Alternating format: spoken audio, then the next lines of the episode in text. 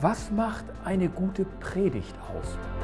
Die Wellen dieses Ereignisses, die schwingen bis heute nach. Da kann man als Pastor schon ein bisschen eifersüchtig werden. Die heutige tägliche Bibellese steht bereits ganz im Zeichen des Pfingstfestes. Sie steht in Apostelgeschichte 2, Vers 22 bis 28. Und sie gehört in den Anfangsteil von Petrus spontaner Predigt, die er am Pfingstfest hält. Petrus predigt zu der Menge.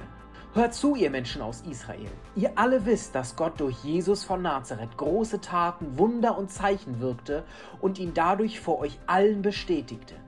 Ihr aber habt ihn mit Hilfe von Menschen, die das Gesetz Gottes nicht kennen, ans Kreuz nageln und ermorden lassen.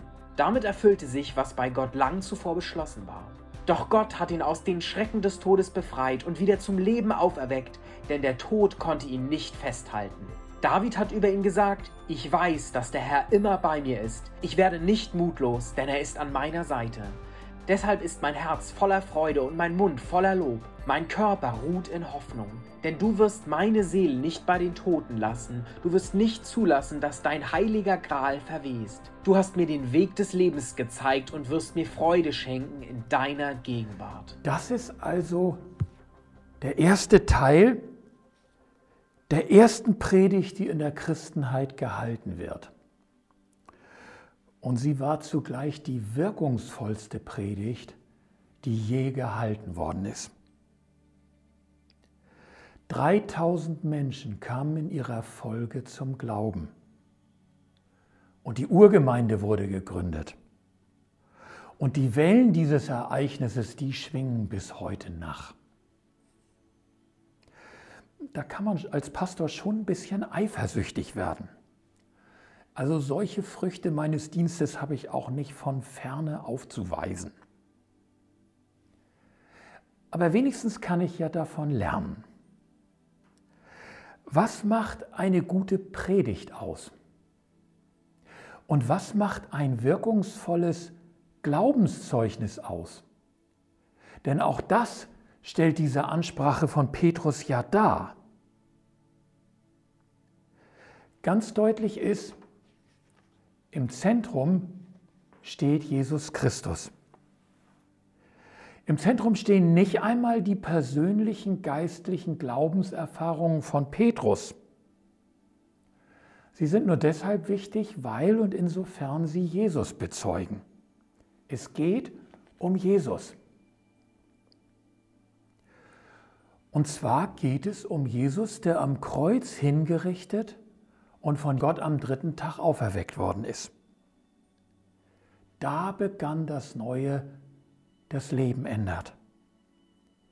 Da hat Gott etwas angefangen, was einen grundsätzlichen Unterschied gemacht hat.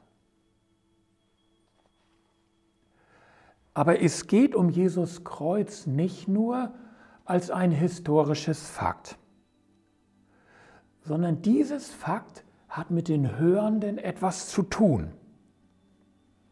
Seinen ersten Zuhörern muss Petrus sagen, ihr Menschen hier in Jerusalem, Jesus ist um euretwillen gestorben. Ihr habt ihn ans Kreuz gebracht, als ihr geschrien habt bei Pilatus, kreuzige, kreuzige.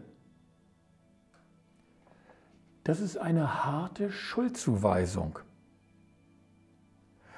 aber gleichzeitig eröffnet Petrus ihnen darin, dass sich darin auch Gottes Rettungswille vollzogen hat. Jesus ist im doppelten Sinne um ihretwillen gestorben. Um ihrer Feindschaft gegen Gottes Ratschluss willen. Er starb und er stand von den Toten auf auch um sie als seine Feinde zu retten, also auch um ihrer Rettung willen. Und so ist es im Grunde bis heute geblieben. Und das ist die Urpredigt des christlichen Glaubens.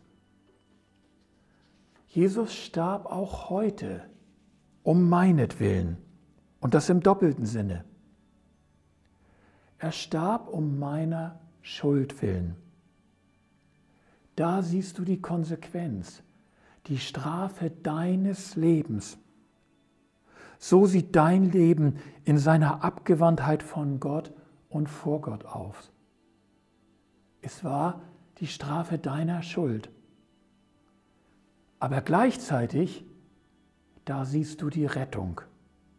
Das tat Gottes Sohn für dich, um dich vor Gott zu retten. Nimm diese Rettung an. Eine kleine Schlussbemerkung. Eigentlich ist das hier ja keine Predigt, die so wie bei mir lange und mühevoll und gedankenvoll am Schreibtisch entstanden ist, sondern das hier ist ganz spontan entstanden. Es ist ein spontanes Zeugnis, als Petrus gefragt wird, was da denn los ist. Die Leute sehen die Pfingstereignisse und sagen, was ist da eigentlich los? Sind die hier alle verrückt geworden oder was? Und darauf steht Petrus spontan auf und hält diese Ansprache.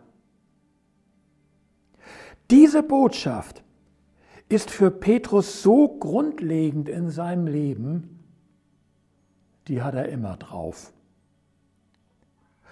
Aber viel später mahnt er auch uns dazu in seinem Brief, seid immer bereit, Rede und Antwort zu stehen, wenn euch andere nach der Hoffnung fragen, die euch erfüllt.